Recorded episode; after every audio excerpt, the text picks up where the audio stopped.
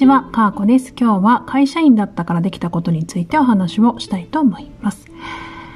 えっ、とですね、会社員だったからできたこと、その1、嫌なこともできた、です。えっ、と、組織に属しているときは、自分がどの仕事が嫌で、どの仕事が好きか実はあんまりよくわかってなかったんですよね。どんな仕事でも私は組織の一員として、こう、その所属に仕えてるという気持ちだったので、嫌なこととか、苦手なこととか、あんまり何も考えずに何でもやってたんですよね。これがフリーランスになってからは、自分が嫌なこととか苦手なことがすごくよくわかるようになってきました。やっぱどうしても後回しにしていることっていうのが苦手意識があることなんですよね。で、あの、よくフリーランスになった方が言うのが、二度と会社員には戻れないわって言うんですよね。その気持ちはめっちゃよくわかって、わかって、あのー無心で何も考えずにいかにやっていたかっていうのを感じるんですよね。まあ嫌なことでも苦手なことでも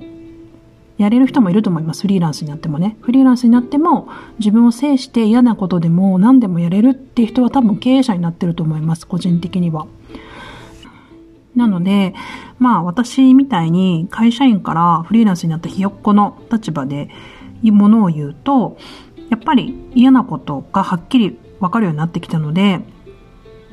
嫌だって思うことがなかなかできなくなってしまいました。まあ、会社員だから嫌なことでもできていたっていうのが一つあります。で、二つ目がちょっとまあブラックトークになっちゃうんですけれども、仕事を嫌々やってる人の配信が聞けなくなったです。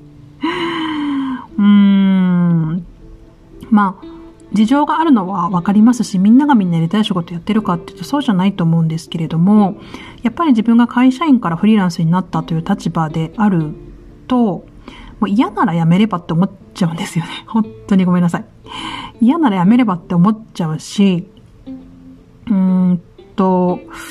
やっぱりやりたくないことを嫌々やってる人の配信はそんなに輝いては聞こえないですよね。なので、やりたいことをやってる人の配信をやっぱ聞きたいなっていうふうに思うし、やりたいことをやってる人の方がやっぱ輝いてるし、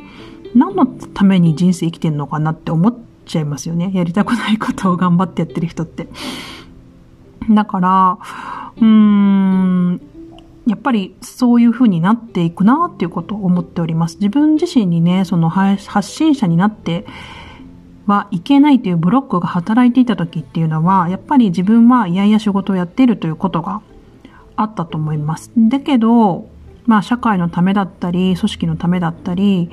これを全うすることが私の人生なのだぐらいにめちゃくちゃ真面目に考えていた時は、好きなことばっかやってる人って